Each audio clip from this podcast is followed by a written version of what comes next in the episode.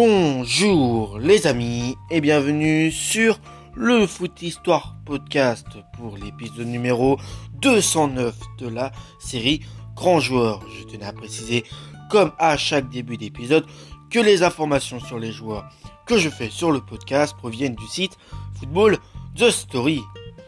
Aujourd'hui, nous allons parler euh, d'un euh, joueur argentin.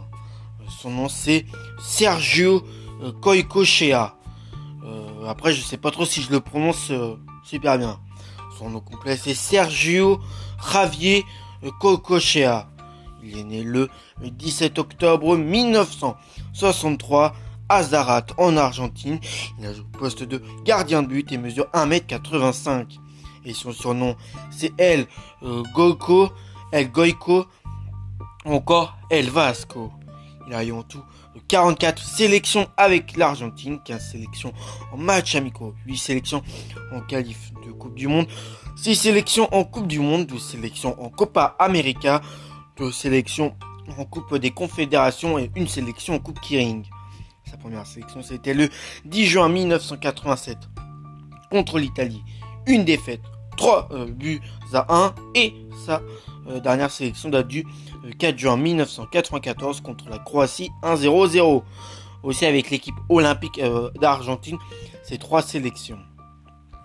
Quand Diego Maradona manque son tir au but contre la Yougoslavie en quart de finale du mondial 90, Sergio Goicochea murmure à l'oreille de Dieu Ne t'inquiète pas, je vais en arrêter 2 sur 3 à droite puis à gauche. Le portier argentin se détend pour repousser, les tentatives de euh, Novik puis de euh, Al Alzibegic.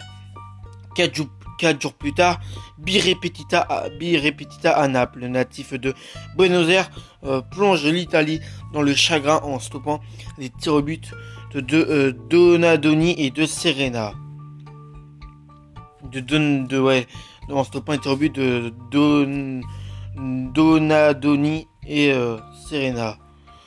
Euh, et devient un héros au pays du tango, euh, doué d'une étonnante capacité à repousser les pénalties. Ce gardien athlétique a accédé à la gloire lors de cette Coupe du Monde en Italie. Un sauveur improbable qui n'aurait même pas dû être du voyage dans la botte, quelques semaines plus tôt, furieux de son statut de doublure de Neri Pompido, comme en 1986, Louise Islas décide de rester euh, à la maison. Koiko euh, Shea en profite pour monter euh, dans l'avion. Une première victoire pour celui qui s'entraînait seul deux ans plus tôt sur les espaces verts de, Palermo, quartier chic de Buenos Aires. Après avoir été rejeté par son club de River Plate, relancé par le Millonario de, Bogo, de Bogota, il se fracture la clavicule début 1989, puis reste 6 mois sans jouer suite à l'arrêt d'un euh, championnat colombien métastasé euh, par le narcotrafic. Sa présence en terre transalpine tient donc du miracle. La fracture de la jambe de Neri Pompido contre l'URSS après 11 minutes de jeu lors du second match propulse El Vasco, qui veut dire le basque, euh, titulaire. Il ne savait pas encore que ce tremplin allait faire de lui l'un des dix meilleurs gardiens de l'histoire de la Coupe du Monde, selon José Luis Chilavez.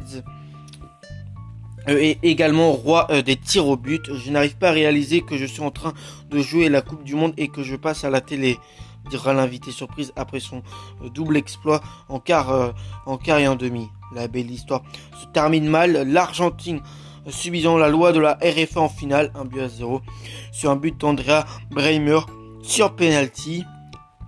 Fort euh, du titre de meilleur gardien de la compétition, il brille encore euh, dans les buts et remporte l'année suivante la Copa América ainsi que la première Coupe des Confédérations en 1992 organisée en Arabie Saoudite lors de la saison 1991-1992.